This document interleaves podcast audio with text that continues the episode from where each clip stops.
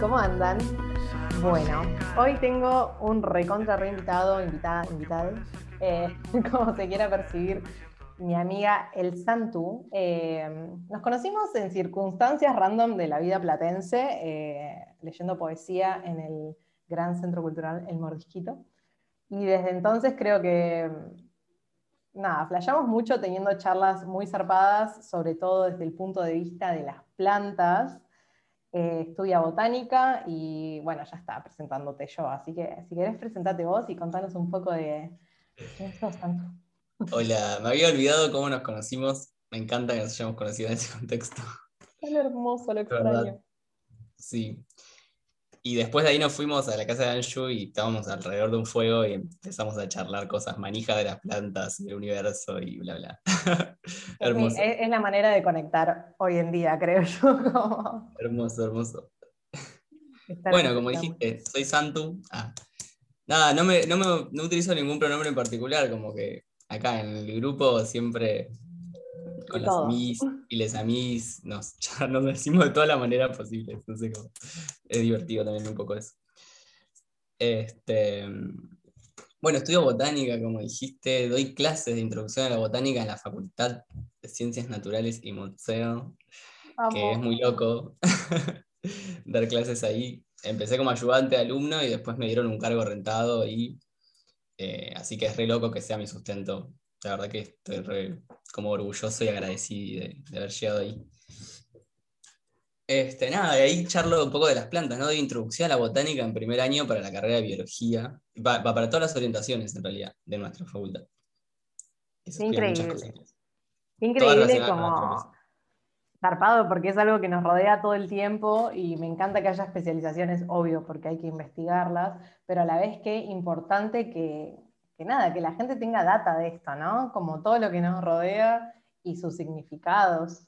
Eh, también la posibilidad de remontarse a la historia a través de las plantas me parece fabuloso. Antes de que empecemos a grabar, estábamos hablando un poquito de, de qué queríamos hacer cuando éramos niñes y saltaba esta idea de que ya lo vamos a ver en otro podcast que voy a subir prontito, eh, de que todos queríamos ser paleontólogos porque había salido Jurassic Park hace poquito y que de repente... Muy generación Jurassic Park. Muy, muy noventas. Tan noventas que duele. Eh, y la botánica de repente nos, nos, lleva hasta allá si queremos, ¿no? Como que estamos tan conectados con ese mundo recontra pre, pre, prehistórico. Eh, sorry, no tengo el vocabulario adecuado, pero debe ser para ah, y tal cual, o sea, bueno, yo como hablábamos antes, yo también deseaba ser paleontólogo y bueno, terminé ahí muy cerquita, es una orientación dentro de biología, paleontología, este, y terminamos, terminé medio en ese mundo, eh, que de hecho, como si, si, vas a los paleontólogos y paleontólogas y paleontólogos de las facultades, como que están en esa, tipo, son como todos amaban Jurassic Park y terminaron en esa, muy loco. Es que qué hermoso también como poder seguir un sueño que teníamos de niñez, que, que todos estamos re en la misma encima, jugando con dinosaurios, sabiendo los huesos. Hoy en día igual mi sobrino que tiene cuatro eh, está en esa y me pone re orgullosa, es como volver un poco al pasado.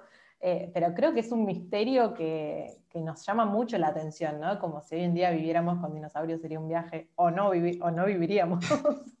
vivimos con algunos, de diferentes tipos. Sí, sí, Hay algunos que están eh, encarnados en personas también. En personas, pero también eh, biológicos, ¿eh? hay, plantas y animales que se llaman fósiles vivientes, de hecho. Es muy loco. Porque las como. No, eh, los reptiles algunos, y yo soy más de las plantas, pero tipo el shingo, la planta esa que se pone toda amarilla ahora está hermosa en todas las calles. El shingo es un fósil viviente, como que su antepasado es igual prácticamente no cambió nada. o sea que de repente es un, es un DeLorean al pasado eh, con los dinosaurios. Bueno, tomamos un bondi al pasado a través del Shinko, muy viajero. Y te iba a preguntar, eh, algo, algo que veníamos hablando, ¿no? Esto de, quiénes son las plantas.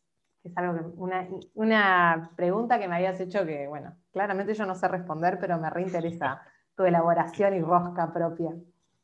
De una, yo creo que tampoco es que la sé, pero intento como transmitir un poco eso cuando hablamos de las plantas.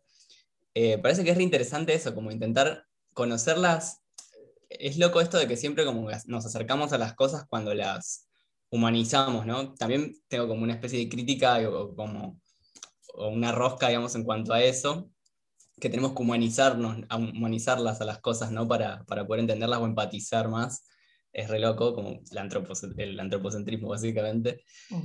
Pero posta que igual eh, yo las entendí o, me acerqué mucho a ellas y las pude entender como cuando las, las empecé a relacionar más como con nuestro ciclo de vida, como cómo es su ciclo de vida, lo diversas que son, y ahí empecé también como algo que me, que me vincula mucho a, entender la naturaleza y la diversidad, la diversidad sexogenérica también y, y, de las libertades que vivimos o que buscamos y por las que luchamos, digamos, eh, las puede relacionar bastante con la biología y salir de ese biologicismo que a veces le tenemos mucho miedo a la biología porque se habla desde el biologicismo binario y la biología es todo lo contrario, o sea, estudia justamente la vida toda y toda su diversidad.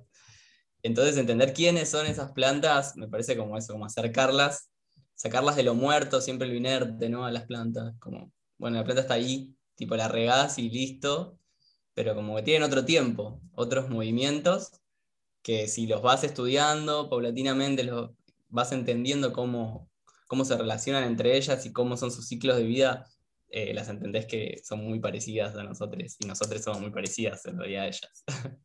que no, no podría ser de otra manera, o sea, estamos conviviendo en un mismo ecosistema.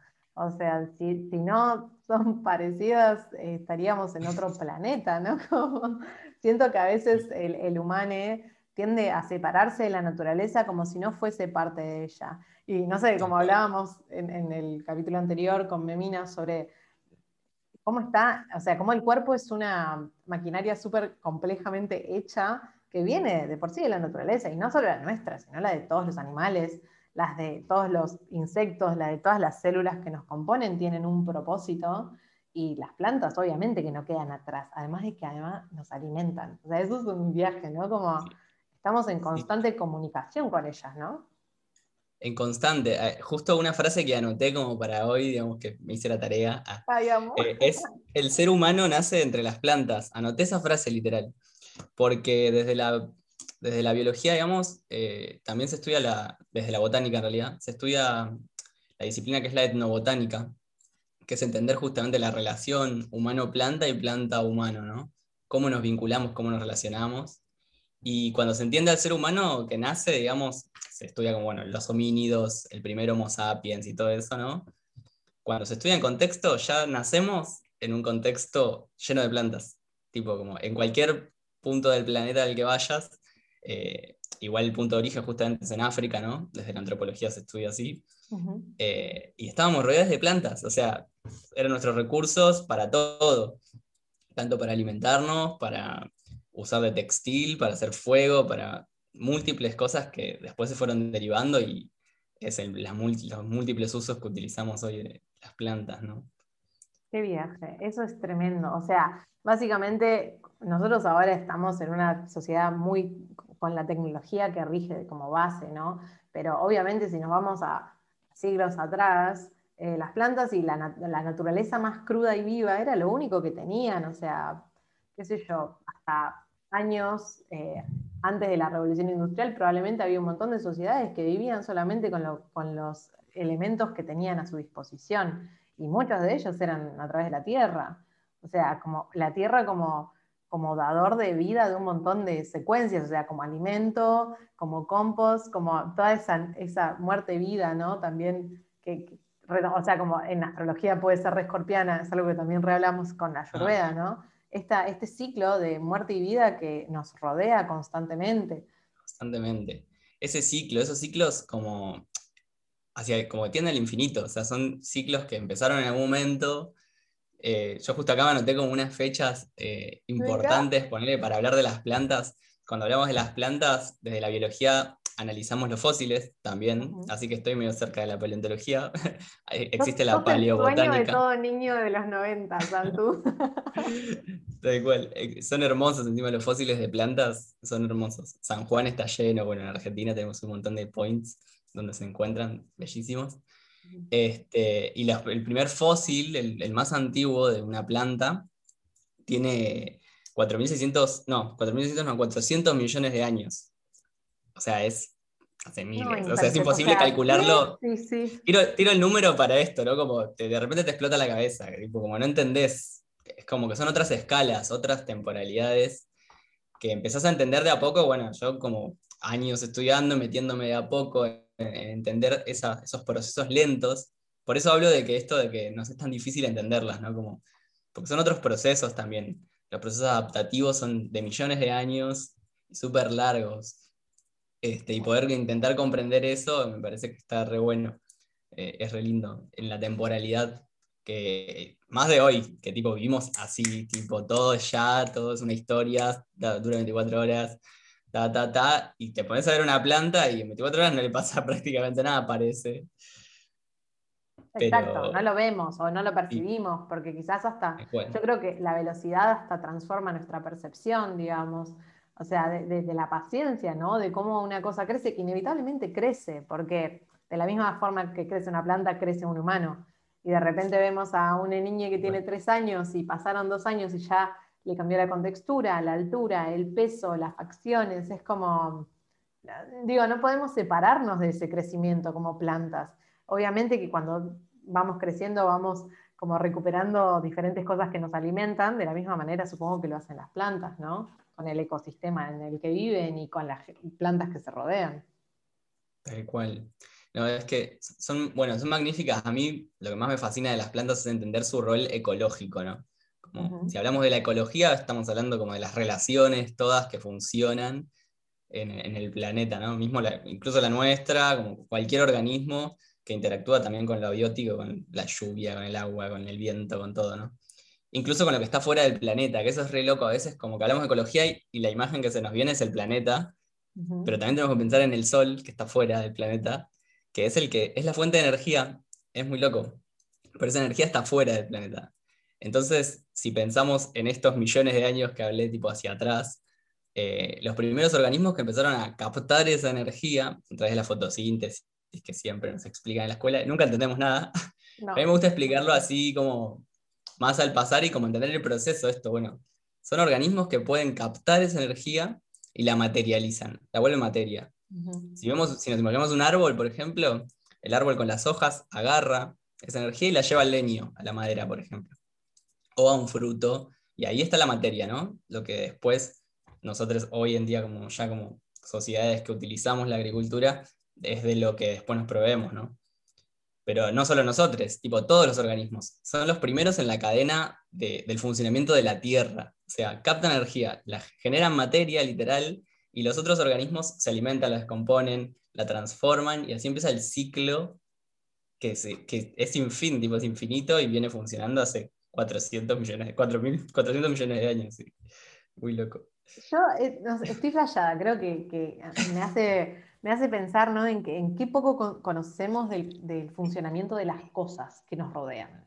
Como que creo que tenemos más conocimiento de cómo funciona un celu, que es lo que hablábamos. O sea, ¿Cuál? Es que sí. Hablábamos justamente de esto eh, con respecto al cuerpo humano, ¿no? Y de repente, eh, con lo que consumimos, no nos estamos dando cuenta de que realmente estamos consumiendo energía, energía materializada. Entonces, a veces yo siento que hay mucho discurso de de que mucha gente no cree quizás en la energía a nivel obviamente espiritual, ¿no? Pero la energía básicamente está en todo, no es que solamente está en, un mundo espiritual corte que hay que entrar y es re exclusivo, es como no, al contrario, todo lo que nos rodea es energía que constantemente, o sea, se está como gestando para brindarnos, en este caso, alimentos. Se está moviendo, y se está moviendo tal cual, ese movimiento, ese pulsar, ¿no? Ese latido energético y de movimiento para mí eso es re espiritual, o sea, yo cuando entré en las ciencias siempre entré por fuera, de como lo religioso, siempre como re tabú, tipo científico duro, pero después empecé a ablandarme y a entender, tipo, no, bueno, esto es espiritual, o sea, no hay otra. es muy loco, es muy loco, estoy, viendo, encima ahora estoy viendo la leyenda de Korra, no sé si la viste. Ah, no la vi, nunca, no me pude enganchar, pero... Avatar, eh, bueno, la leyenda de Avatar y la leyenda de Korra. Y de por sí es, tremenda serie, la verdad es que Es como re emocionante también porque toca un montón de temas muy zarpados. No sé, en este libro, que es como una temporada, están hablando sobre la tala de árboles y lo hacen obviamente con dibujitos animados, que es tipo, no, le quiero faltar respeto al, anime. Creo que es anime. Yo la verdad cero consumo de anime, pero es encima... Claro, de una. Es como, tira mucha data a través de las ilustraciones y toca el tema del mundo natural como una clave, o sea, es clave en, la, supervivencia de los seres humanos, ¿no?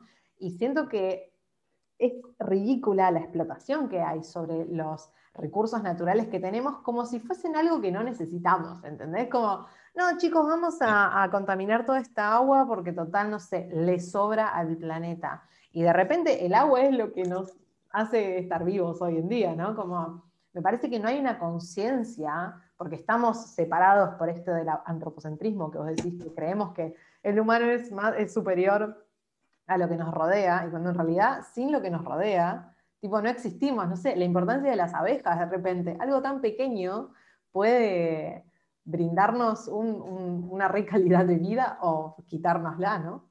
Hablando esto del, del, uso de recursos, me parece súper interesante. Justo, yo tengo acá la anotación de los años me, gusta lo histórico, La teoría. me, gusta posicionarme en lugares, es que está bueno, como mentalmente te va como, te vas parando como en diferentes momentos de la Tierra, de la vida en la Tierra. Este, nada, tenía como la data de los homínidos, esto que había hablado antes, el nacimiento del ser humano, fue hace dos millones, había dicho, y el origen de la agricultura es un, hito re importante ¿no? para la humanidad. Como, ¿En qué momento? Bueno, ya desde, desde esto de, que hablaba de los homínidos, de, ya nos relacionábamos con las plantas de diferente manera, este, incluso medicinal, textil, ¿no? para, armar casas, para armar diferentes espacios, pero el origen de la agricultura se para como en un momento más sedentario, si se quiere, de humanidad, de la humanidad, humanidad, en la que nos paramos para montarnos. Paramos y dijimos, bueno, ahora vamos a producir acá quietas para montarnos. Ah, no, bueno, eh, ahí donde la agricultura surge, ¿no? Es en esto de empezar a producir, quizás como lo que veíamos alrededor, empezar como a generar eh, zonas de, agricultura, justamente, agroecosistemas. Está bueno como llamarles agroecosistemas, porque por ahí en la agricultura se habla del campo, ¿no? Esto de, bueno, el campo, algo así tan como si fuese todo lo mismo. Y el campo en realidad es un agroecosistema que no está contemplando el ecosistema, justamente esa es la producción de hoy, existe por eso, por esto que vos decís, como eh, la, la, invisibilidad, ¿se dice invisibilización? Creo que sí, inventemos eh, palabras de última. Inventemos palabras, invisibilización de, de, que existe todo un algo alrededor y dentro de donde uno está produciendo algo, solo por el hecho de egoísta y, y caprichoso de querer producirlo igual, no importa el costo y no importa nada, ¿no? Entonces, como pensar a la agroecología, me parece que hoy es como alguna palabra re fuerte y que está buenísimo nombrarla acá y nombrarla en diferentes lugares. Pensar en la agroecología es eso, pensar en como en lo que producimos eh, para garantizarnos necesidades que no sea a costa de destruir todo un, entorno y realmente pensar que, ese entorno no está aislado, que lo que entra, lo que vos producís, lo que sacás de ahí, no está aislado de, de todo, digamos. Esto que hablábamos, los ciclos, es básicamente entender un ciclo, es entender la ecología. Por eso me parecía importante esto de pensar a las plantas, bueno, son las productoras primarias, que se les llama así en la ecología, sin pensar en que vas a usarlas, de hecho, sino que se piensa que son productoras porque producen materia para el planeta, que funcione todo, para ellas mismas y para el planeta, digamos. Pero no para que alguien acopie eso y lo utilice como un recurso económico. Que eso es lo que hacemos y esa es la fantasía de, la economía, digamos.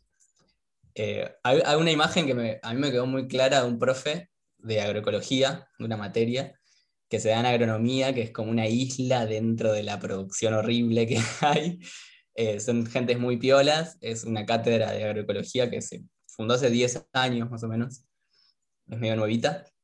Y el profe, me acuerdo que nombró esto como, tipo, la ecología es lo real y la economía es lo ficticio. O sea, vos cuando, cuando sacás el recurso y le pones un valor, ¿no? Y lo metes dentro de un imaginario del dinero, es algo que no existe, que está circulando como si vos no estuvieras metiendo ni sacando nada de ese ecosistema, digamos. Entonces es una fantasía en la que, que nos vendieron y por eso nos cuesta ver que estamos haciendo mierda todo, básicamente, o que están haciendo mierda todo, eh, porque también hay que ponerle responsables, parece que no es todo lo mismo, ¿no?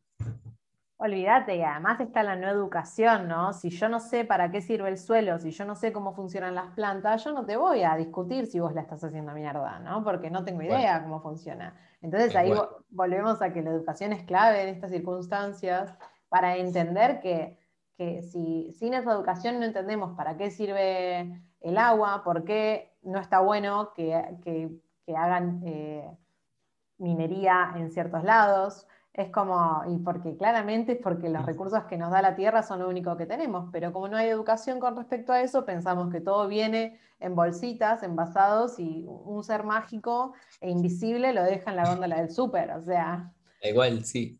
Es la desconexión con ese ecosistema, justamente, y con ese funcionamiento real. Que de hecho, nada, algo más manija por ahí como cuando estudias agroecología y de hecho hacemos algunos viajecitos donde vas a ver productores y productoras familiares, que es como lo más cercano que tenemos, que de hecho ni nosotros sabemos, tipo acá les platenses, ponele, o en Buenos Aires mismo no sabemos que alrededor de nuestras ciudades están los productores y las familias que producen todo lo que comemos en la verdulería, básicamente. No es esa soja que se exporta, lo que consumimos. No está, ese gran campo no, no es lo que nos da de comer, sino que lo que nos da de comer está acá alrededor y son familias paraguayas, bolivianas en general, que, producen ahí y viviendo, digamos, al lado de esos campos, ¿no? este, y bueno, nada, ella es como que hay, muchos proyectos ahí para empezar a laburar como esto de la agroecología con, sus producciones también. Y está re bueno eso, como el recurso, o más que hablar de recurso, me parece como valorizar lo humano, que vos lo nombrabas en un podcast con, con Tini, como esto de, bueno, la explotación humana, ¿no? también está y existe, no es solo el ambiente, o sea, somos parte del ambiente en realidad, es por eso. Se explota todo, hasta lo humano. Exactamente, y, también esto de no tener cara como la persona que viene y lo produce, que algo que hablábamos también con, con Memi en el podcast anterior sobre empezar a consumir y ver a la cara a la, persona que produjo eso que vamos a ingerir en el cuerpo, ¿no? Porque de repente así lo humanizamos. Sabemos que alguien invirtió horas de su vida como una fuerza de laburo, obvio, porque digamos la sociedad se rige por eso, pero que alguien invirtió horas de su vida para brindarte a vos el alimento que hoy en día te está nutriendo el cuerpo. Que gracias a eso vas a vivir un día más eh, sintiéndote piola, sano, en el sentido de cuando consumimos cosas agroecológicas y sin tanto agrotóxico, eh, sabemos de dónde viene, vemos la cara de quien lo produjo. Obviamente es re difícil, pero creo que si empezamos a gestar esas redes, podemos nutrirnos de mucho más que alimento, sino también de una conciencia de la mano de obra que hay atrás, ¿no? De ese alimento. Como yo a veces pienso esto de agradecer a Dios por la comida, ¿no? Que un montón de gente lo hace y lo re respeto, pero yo preferiría agradecer a la gente que se calzó. Los productores familiares. A los productores familiares, a la gente que se cagó de frío a las 5 de la mañana para ir a sembrar, mm. a la gente que cosecha las dos horas de la mañana que se puede cosechar. No sé, qué sé yo, me parece humanizar las cosas. Y digo, esto volviendo como a lo espiritual, ¿no? Que, ay, sí, que la tierra nos da todo. Sí, la tierra laburada nos da todo. Obviamente, gracias a la tierra que está ese recurso.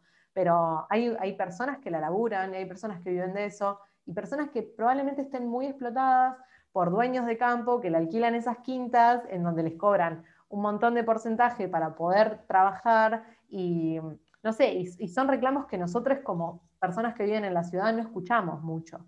Y de repente es lo que nos alimenta, ¿no? Digo, como involucrarse desde un lado más activo a qué estamos consumiendo, de dónde y, y cuáles son las problemáticas de esos lugares, porque un día nos vamos a quedar sin comida y no vamos a entender por qué.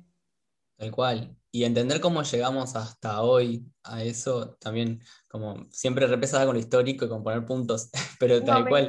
o sea, después de la dictadura, cuando se empieza a abrir a la revolución verde acá en Argentina, la producción de Argentina siempre fue como una mezcla entre trigo, maíz, ah, o sea, típicos, en La Pampa hablando, ¿no? Que La Pampa, para que todos sepan por ahí, no saben, es una zona muy productiva, o sea, como que tiene mucho, muchos suelos ricos, llenos de potasio y tal que sirven mucho en la productividad de plantas.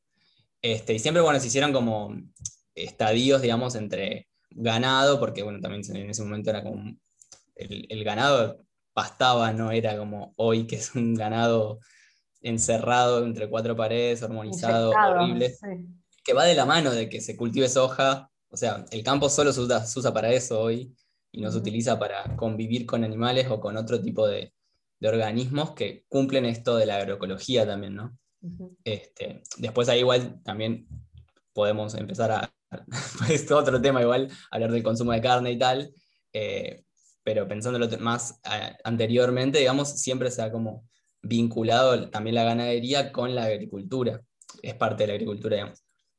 Entonces eso genera balances en el ecosistema que son buenísimos también, como la bosta de, los animales, bla, genera toda una dinámica que se sustenta solo prácticamente el ambiente.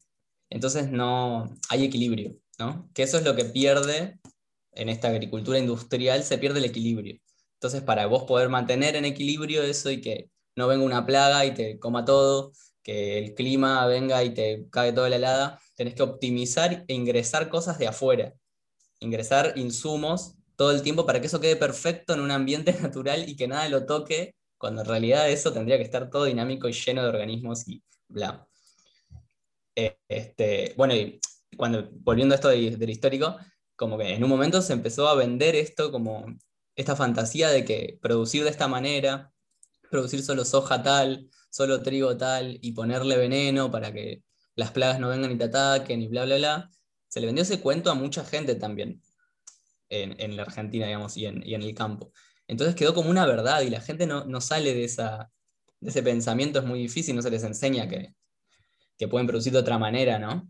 Entonces ahí está la educación de nuevo y poder reeducarnos y a, a los mismos productores eh, en que se puede producir de otra manera y eso está difícil, esa, lucha la dan algunos, tipo desde la agroecología, eh, porque es difícil ver eso, ¿no? Como que se ve como que solamente produciendo de una manera vas a ganar plata, encima de eso, solo pensando en los términos de plata, obvio.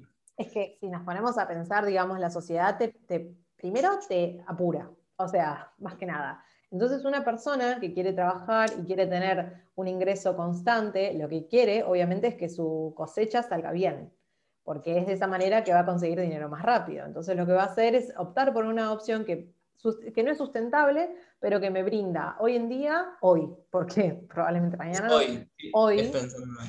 Exacto, me brinda a mí eh, una ganancia económica. Y gracias a esa velocidad, ¿no? que, que creo que lo que hace el veneno es como apurar el proceso, que si una cosecha pasa por heladas probablemente no lo haga, que tarde más tiempo porque se recupera o no se recupera. Es como, siento que la sociedad empuja tanto a que las cosas sean rápido que no dejan lugar a un proceso natural que de por sí ya tiene años, eh, digamos, practicándolo, y que la Tierra de por sí no está acostumbrada a recibir todos estos tóxicos porque son meramente nuevos y hechos en, digamos, en laboratorios, de la misma manera que nosotros quizás no podemos digerir cosas hechas en laboratorios y nos termina cayendo mal, eh, la Tierra tampoco, porque no tiene todavía esas herramientas de, acostumbrarse, porque la evolución es lenta, a todas las cosas que le van poniendo. Entonces, las cosas nos van a, o sea, digamos, la comida nos va a terminar envenenando a nosotros por una rapidez de productividad.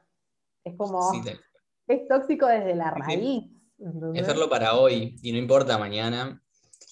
Eh, y, es negar la perfección de la naturaleza. O sea, ya lo dijimos, 400 millones de años de perfeccionamiento tiene la naturaleza versus 50 eh, años de producir eh, agricultura industrial así con, insumos.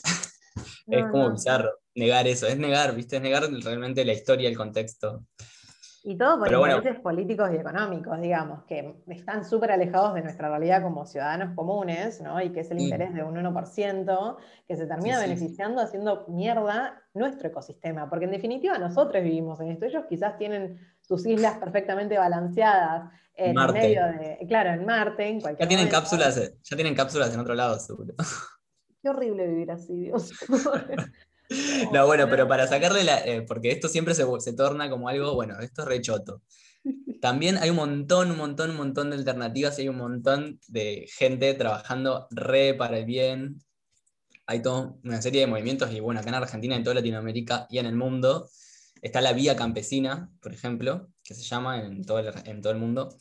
Y hay un montón de organizaciones campesinas, indígenas y y de diferente índole que laburan en pos de esto y que traen todos sus valores también culturales, porque la agricultura también es cultura, lo dice agricultura, ah, es, es todos los conocimientos también que se tienen, porque no es lo mismo, por ejemplo, eh, cultivar papa en los altos Andes, por ejemplo.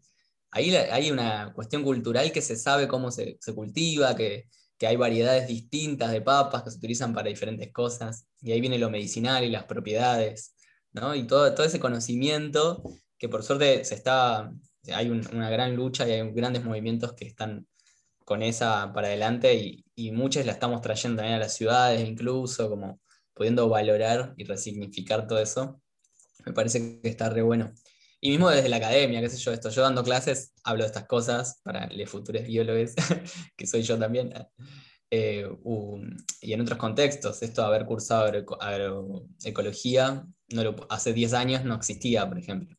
Hoy ya hay una cátedra y ahora hay una tecnicatura que abre este segundo cuatrimestre de este año, en agronomía abre una, una tecnicatura para quien quiera anotarse, está buenísimo. Eh, mismo para los productores viene, viene pensado en ese sentido, para las familias que producen, tener una tecnicatura para poder producir de manera agroecológica. Eso es zarpado. Si ya empieza como tecnicatura, puede el día de mañana hacer la carrera directamente. Empezamos por eso, pero ojalá de mañana sea toda una carrera agroecología dentro de la Facultad de Agronomía y puedas elegir. Es que para mí volver a, volver a, las plantas y volver a, básicamente cosechar lo que uno quiere consumir, para mí hay una revolución muy zarpada ahí. O sea, hay una revolución hasta, hasta en contra del capitalismo, o sea, hay una revolución muy grosa en el hecho de poder producir el propio alimento para sustentarse, ¿no? Como que siento igual que la conciencia mm. está empezando a florecer. Eh, y sobre todo también estuve escuchando que está la posibilidad o el plan de sumar eh, medicinas ancestrales junto a la medicina alopática en algunas clínicas eh, privadas por lo pronto, pero toda la sabiduría, eh, sobre todo que lo que estuve leyendo es desde el lado mapuche, toda la sabiduría con respecto a las plantas medicinales, es algo que ha, digamos, ha permanecido en la cultura por, por muchos, pero muchos, muchos años y muchas generaciones sobre todo. Y es de donde sale la medicina alopática hoy en día, digamos a cualquier farmacéutico te dice, digamos, todos los, o la mayoría de, los componentes que tienen los remedios que consumimos vienen desde la naturaleza. Entonces, ahí me parece igual que hay como, como una sobreconfianza en la ciencia, como si la ciencia fuese lo único que nos va a salvar, cuando en verdad la ciencia obviamente se viene a estudiar desde la naturaleza, ¿no? Pero bueno, es como que se cree más en lo artificial que en lo natural, porque uno no, no confía, ¿viste? Es como que le tiene hay gente que le tiene como medio miedo a lo natural y a lo que nos rodea. Sí, es que eh, ahí está lo difícil, ¿no? Como, es que nos vemos ajenos, nos vemos ajenos y ajenas y ajenos a, la naturaleza de alguna forma. La vamos a visitar, vamos de vacaciones a la naturaleza, a disfrutarla y volver. Tipo, es como, esa, esa visión me parece como tan fuerte como la gente, sí, me voy de vacaciones, o sea, sí, obvio, se entiende, es hermoso, Oye, yo también voy. Eh, es muy zarpado lo que está diciendo sobre la naturaleza, porque no nos damos cuenta que estamos rodeados de ella, ¿viste? Como, en plan, no me voy a la naturaleza. Sí, tengo que recorrer 800 kilómetros para irme al lugar natural. La naturaleza está en, la plaza de, dos cuadras de tu casa. O sea, la naturaleza está en tu patio, está en la maceta, que tenés un cactus o una suculenta, digamos. Eh, pero bueno, entiendo que quizás a veces nos queremos sentir invadidos de esa naturaleza. Y es, muy, muy de, persona que vive en la ciudad, ¿no? También este hecho de, estar tan alejado de la naturaleza, sobre todo porque hay tanta construcción alrededor. Bueno, hubo una lucha el año pasado sobre la costanera de, Capital, ¿no? Que se estaba queriendo lotear, eh, que es una manganeta de, ricachones y de gente del poder medio turbia, que de repente hay un re río al cual eh, toda la ciudad de Buenos Aires le da la espalda, ¿no? Como también hay espalda. Es tremendo eso. Hay un rechazo a lo natural. Si no, me si no me aporta un interés económico, no sé, por lo menos acá en Buenos Aires no se aprecia. Es, mm. un viaje. Y es increíble y es hermoso el río. Yo siempre milito de, bueno, vamos al río. Ah, como que acá nuestro río es increíble. Medio que, bueno, con, reconectando con esto de la niñez y el juego, siempre de chiquiti fue, mi vieja me llevó al río de Hudson, acá cerca de BCTI, que vivía mi tío. Y tengo muchos recuerdos hermosos de ir ahí al río. Nada, es muy zarpado el río, porque es uno de los, eh, de hecho, como que todo el ecosistema que, se arma acá es como una selva marginal, se dice, como los resabios de selva más australes del, del mundo, digamos. Y eso no lo sabe nadie y como que no se le da valor a eso. Y crecen, de hecho, especies selváticas real que vienen de los ríos, que, que vienen del norte, zonas más selváticas, de Yunga, de, del Chaco. Eh, mucha variedad, mucha diversidad hermosa que tenemos que cuidar y valorar. Sí, y no le damos bola, y de hecho es algo que no. está cuidado municipalmente, es algo como que se deja de lado. Por eso digo, me parece que hay pequeños mecanismos que nos van alejando de lo natural, ¿viste? Como, y que pueden ser conscientes como de que gente del poder lo esté generando, o puede ser también súper inconsciente y que lo generemos nosotros por, por el simple hecho de pensar que no lo tenemos cerca. Eh, hay algo que... Sí. Perdón, ¿eh? ¿Qué decías? No, de que se construye esa idea que el río está sucio y que está recontaminado, por ejemplo, y no vamos por eso. Mal, y es un garrón. Sí, yo siento a veces que me preguntan, ¿no? Como, ¿qué espacio natural hay cerca de La Plata como para ranchar? Y yo hace poquito descubrí como, el, como un pequeño eh, espacio para ranchar cerca de un bracito del río, que es en Ignacio Correas, yendo como para, como para siete al fondo, digamos, eh, todo lo que es Parque Sicardi y por esos lados, que hay tremendos, hay tremendos paisajes, está a 20 minutos de La Plata, pero ni en pedo está como turisteado o turisteable. Es como hay que ir a descubrirlo. Sí, re, re, re.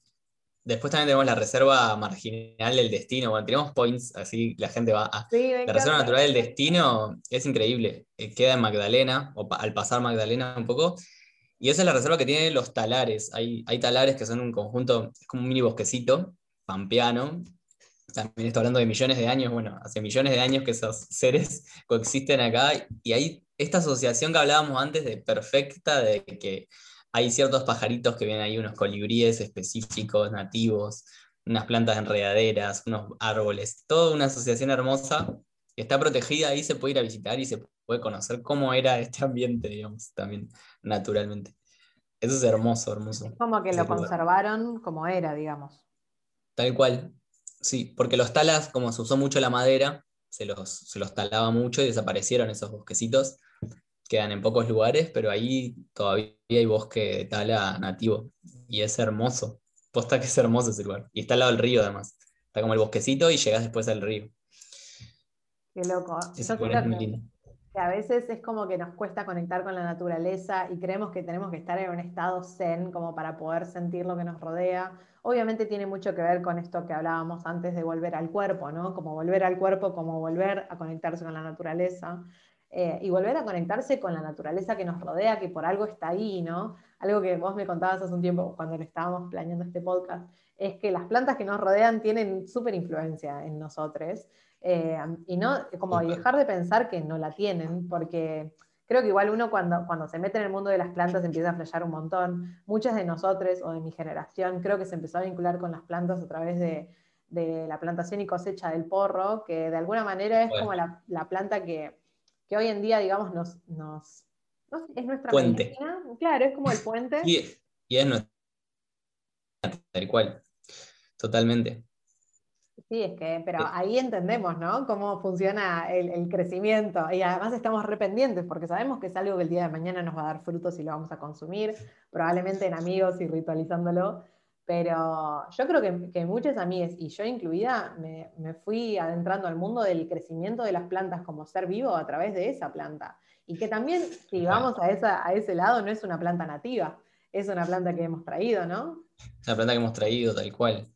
Sí, está bueno también darle ese valor, como tampoco estigmatizar a las plantas como son exóticas, también existe mucho eso, bueno, si no es nativo tampoco no, pero bueno, también ser parte de nuestras historias, nuestros cruces culturales, eh, utilizamos esas plantas. Y me parece que nada, esto, el cannabis en las ciudades nos trae como creatividad, relajación, ciertas cosas que necesitamos en este contexto me parecen zarpadas, y como decís, nos abrió al mundo de las plantas. Este, y hoy en día incluso siento que también muchas, por ejemplo, muchas amigas con, con quienes, o que primero cultivaban eh, para consumo personal, más recreativo y tal, o medicinal propio, eh, empezaron a, generar aceites de cannabis, también a vincularse con otros eh, tipos de, tratamientos y llegaron a la tercera edad de una manera muy zarpada. Tengo dos amigas que, están produciendo como aceite y, llegaron como a, a, la gente desde ese lado y la verdad que es zarpado, o sea, como la gente lo recibe, lo necesita y relaja ciertos malestares que son muy ciudad, de la ciudad, ¿viste? Y me parece re hermoso que nuestra generación también lo lleva a la tercera edad o a otras edades, digamos que ingresa por un lado y, termina también sirviendo en otros. Eso me parece hermoso. Sobre todo para cortar esa estigmatización que tiene como droga, ¿no? Como que siento que es una estigmatización que quizás lo tienen nuestros padres o nuestros... Y corta bocha. Corta bocha eso. De decirles que es medicina. Che, mira, te va a servir así, tal, y se rompe mucho el estigma. Es hermoso. Con abuelos, con, con gente mayor también se, rompe mucho el estigma. Además son personas que hoy en día consumen un montón de medicamentos industrializados por un montón de dolencias que probablemente tienen, pero que también tienen un montón de contraindicaciones, ¿no? Como volver, a lo natural como una forma de, nutrición mucho más completa e integral que solamente eh, abordar un solo síntoma a través de una pastilla.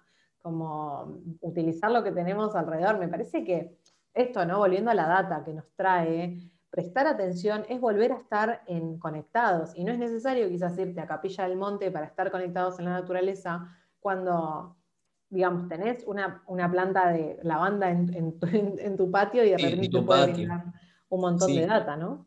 Sí, sí, o en el parque, no sé, es hermoso. O sea, si, si vas pensando como los lugares donde puedes también como construir medicina a través de las plantas, es, están en todos lados posta. Y como yendo más, yéndonos más así como a lo místico o algo así, una vez una señora muy, muy hermosa que, conocía mucho de plantas, me dijo algo así como que esto, ¿no? Que, las plantas que nos rodean están por algo ahí y también como que nos traen un mensaje de alguna forma, si las podemos escuchar y ver, quizás nos traen alguna una propiedad para sanar algún mal o algo que tenemos. Y me pareció hermoso, como, tipo, ella me da el ejemplo que creo que tiene diabetes, por ejemplo, y en su patio crecía diente de león que la raíz del diente de león tiene inulina, que sirve para producir como promotor de insulina en el cuerpo natural. Se toma en té y es un productor, promotor natural de insulina, por ejemplo. Nada, como obvio que todo eso necesita acompañamientos y tal, pero como esos mensajes místicos me parecen hermosos, empezar a ver también como qué hay alrededor, más allá de que no sea, bueno, qué hay y, y es una herramienta también que podemos utilizar por ahí, no es para uno, es para tu viejo, para tu vieja, para un abuelo, para un primo, para lo que sea, para una amiga, y está esa data ahí, ¿viste? Eh, eso me parece hermoso. a mí me... Sí. No, que si nos vamos a lo místico, de repente hay un montón de cosas que nos traen data. O sea, más allá de lo, como de lo natural en el plan plantas, también los animales y las mascotas que tenemos nos traen data. bueno, los vínculos, la comida, es como. Si, si estamos perceptivos, si estamos perceptivos, la re A veces quizás solo nos ponemos perceptivos cuando jugamos porro o estamos como en un plan de, cualquier otra droga. Em, nada, entender de que todo viene desde ahí, desde las plantas. Hace un tiempo hablábamos con una amiga sobre, sobre el LSD, que es como una, un hongo que se genera en el trigo y que también antes era una droga que abría la percepción de un montón de personas que simplemente cosechaban y cultivaban trigo. O sea, está la naturaleza de por sí, la info está en la naturaleza. Eh, después, si nosotros la consumimos, nos hace quizás ver o tener diferente percepción sobre esas cosas, pero bueno, lo, que está pasando ahora es que las cosas del mundo cotidiano nos están nublando esa percepción. Esto mismo que hablábamos, la velocidad productiva, la necesidad capitalista, el sobrevivir a cuesta de todo, el tener, o sea, el dinero, por, por sobre todo, ¿no? El conseguir el dinero como última forma de supervivencia cuando en realidad atrás de eso hay mucha más data que, es gratis, si se quiere, ¿no? Como que no, que no se maneja. Claro, que no se maneja por sí, que está. Creo que está re bueno. La otra vez me pregunté un poco así sobre el tiempo, ¿no? Como, bueno, ¿qué estoy haciendo? ¿Hacia dónde voy? Incluso con los vínculos, como, ¿por qué estoy buscando esto? Como si tuviera que llegar a algún lado. Y, me, y bajé mil así, fue como, claro, o sea, no, ¿por qué? Como, de hecho, la naturaleza, cuando veo la naturaleza, cuando pienso en estas cosas, me hace bajar un montón la ansiedad social que, de, esta apurada que tenemos. Y que está re bueno, porque es esto, bueno, hace 4 mil millones de años, no sé cuánto, que están ahí.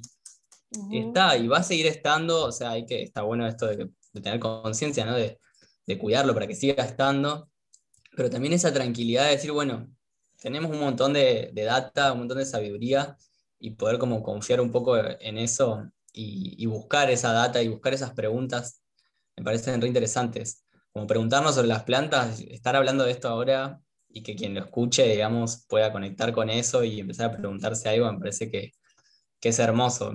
En algunos talleres que he dado, siempre pregunto como primero eso, como, bueno, ¿qué planta eh, te resuena o qué planta vos eh, conoces o has escuchado o has utilizado por, eh, por primera vez o la que más uses? Y la mayoría de la gente te dice, no, yo no sé nada. Cuando se pueden pensar, tipo, todos usaron una planta para algo en algún momento.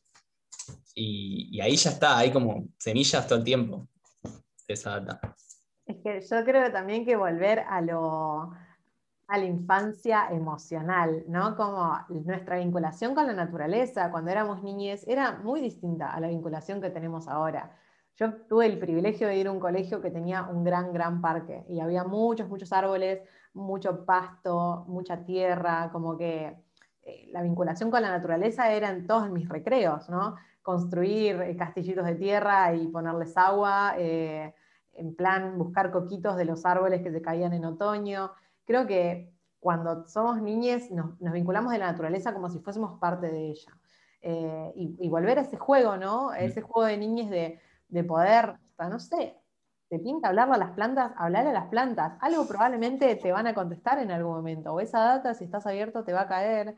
Eh, ¿Tenés ganas de, probar una planta? Bueno, obviamente educate para que no sea que te haga mal, pero, pero este experimentar ¿no? con las plantas. Tengo amigas que, digamos, la consumen a nivel terapia, las plantas. Bueno, como un poco a veces también terminamos consumiendo eh, cannabis, ¿no? Como un poco una terapia para ver qué onda. Pero bueno, hay, rondas de plantas que se hacen con 12 plantas, si no me equivoco, en donde se, prueban las diferentes, eh, hasta pueden ser estas diferentes pegues, ¿no? Que te da la planta y que te abren a diferentes percepciones de, un mundo interior que no tenemos ni siquiera eh, una pista de cómo se siente, ¿no? Las plantas nos abren mundos muy zarpados y de percepción, como el porro también lo hace.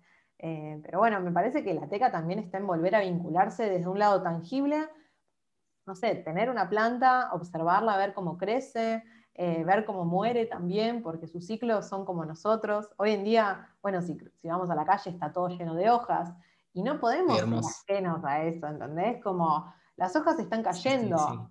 ¿Qué, nos vamos a pensar que no, que no, tiene nada que ver con nosotros? ¿Que a nosotros el otoño no nos afecta?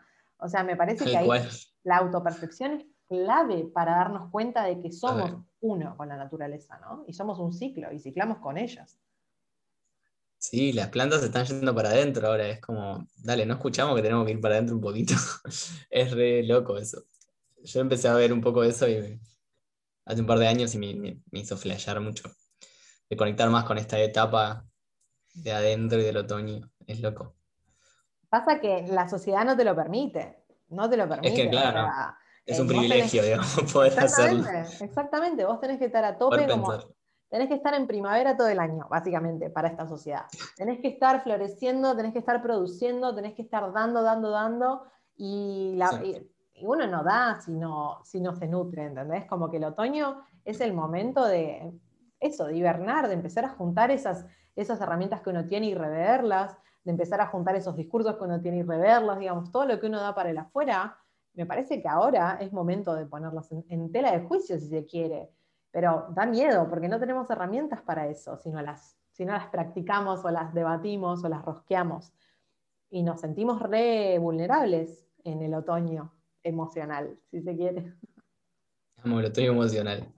Sí, es, es un poco lo mismo que hablábamos antes, tal cual, como no poder ver como otras formas, ¿no? Siempre lo productivo y hacia un, en un sentido, y no ver como, como útil o como necesario otros estadios, otros momentos, mismo pensando en un ecosistema y pensándonos en nosotros, que también es necesario estar en otros estados, como re loco eso. Poder darnos, ¿no? digo, obvio como de otras maneras, ¿no? Ya estar charlando acá, como no sé, como, también con nuestras tecnologías y con nuestros tiempos de hoy, como que no digo que, bueno, me tengo que meter en el otoño a hacer una huerta en mi casa, sino como, bueno, por lo menos estamos hablando de plantas, bueno, escuchar este podcast, no sé, como conectar con esas preguntas, quizás ya es como son pequeñas cositas que, y que son de nuestro tiempo también, y aceptar que estamos en estos tiempos, eh, me parece que está re bueno. Como no dejarnos llevar por ahí, pero esto no es que tenemos que vivir en la Tierra conectadas, o sea, sí, ojalá, la utopía, pero, pero también estamos en esta y poder aceptarnos de a poco que entre la tecnología, entre las cosas de la ciudad y, y la naturaleza, ¿no? ¿Quiénes son las plantas? empezar, seguían, terminaban con la misma pregunta. Me encanta. Entonces, ¿quiénes son las plantas? O por lo menos preguntar quiénes son las plantas para ustedes, para los oyentes. Ah, eh, y qué significan, y, poder empezar a mirarlas con otros ojos, ¿no? Como compañeras de casa, quizás no solo como adornos, eh, sino como vida que está compartiendo la estadía con ustedes, en el alquiler en el que estén, o en la casa en la que estén, o en el ambiente en el que estén. Eh, hoy en día también son sus, sus roommates. Sí. Así que tremendo. Hermoso. Bocha de data, bocha de data, bocha. Yo sabía que iba a ser una rosca enorme. así son las plantas. Son muy locas. Hay mucho que Se enriedan como. Se enriedan. Van, van total, van encontrando también sus hábitats, ¿no? Me parece que, está re bueno estar habitando hábitats con personas tan diversas, con plantas tan diversas y con mucho conocimiento, que si cambiamos un toque el chip y nos adentramos al metro cuadrado de tierra que quizás tenemos acá en el casco urbano de La Plata, de todas maneras igual podemos adquirir un montón de información. Obviamente ni hablar, si el día de mañana se van a lugares donde la naturaleza les avasalle, eh, conectarán más rápido pero para mí la, verdadera teca está en conectar desde lo, desde lo pequeño hacia lo grande, así el día de mañana no nos avasalla y podemos tener una conversación más amena con los lugares que habitamos y sobre todo con los recursos que tenemos, ¿no? Así que bueno, amiga, muchas gracias por haber sido parte de esta rosca. Yo creo que son roscas que se pueden extender por el infinito y más allá. Eh, ojalá el día de mañana nos podamos encontrar entre, entre todos y rosquemos de esto con una birra de por medio y sin barbijos. Eh, pero bueno entendamos que también esta pandemia viene por una pequeña irresponsabilidad que tenemos sobre el ecosistema en el que estamos viviendo, eh, que no es nuestra individualmente, sino de grandes corporaciones, no lo vamos a, evitar este tema, pero bueno, me parece que es para otro podcast sobre el, nacimiento y, de la pandemia. es que la agroecología era para otro, todo otro podcast. Totalmente. Pero bueno, no, está buenísimo empezar a abrir el, debate sobre las plantas y sobre todo lo que nos rodea para volver a esto, a ser conscientes. Creo que usamos esa palabra muchas, muchas veces, pero ser conscientes es la clave para dejar de reproducir eh, nada, sistemas opresivos para con la naturaleza y sobre todo para con nosotros mismos. Que ya está, chicos, o sea, el contexto es una mierda. Claro. Tratemos de tratarnos mejor, tratemos de, buscar la magia en el día a día, porque son como días que se repiten y, si no nos, empezamos a vincular con lo sensible, estamos re perdidos. Re. Che, y, por ahí no sé si quieren preguntar algo, podemos dejar también algún Instagram por estas datas, no sé, de la UTT y todo eso. Bueno, eh, ¿cuánto querés pasar tu Instagram para que te busquen y cualquier cosa te pregunten cositas de botánica? bueno, sí, me encanta que me pregunten cosas de plantas, así que es genial. Es arroba santufita, que es como con PH fita. Santufita sería. Como una estufita, pero con este, Nada, data de alimento y todo eso, tenemos que compartirnos esa data. Totalmente.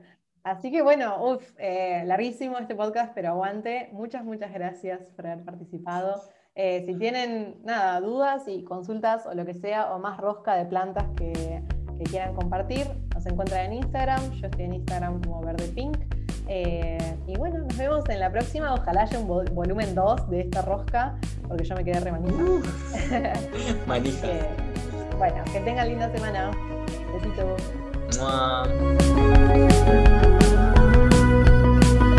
Así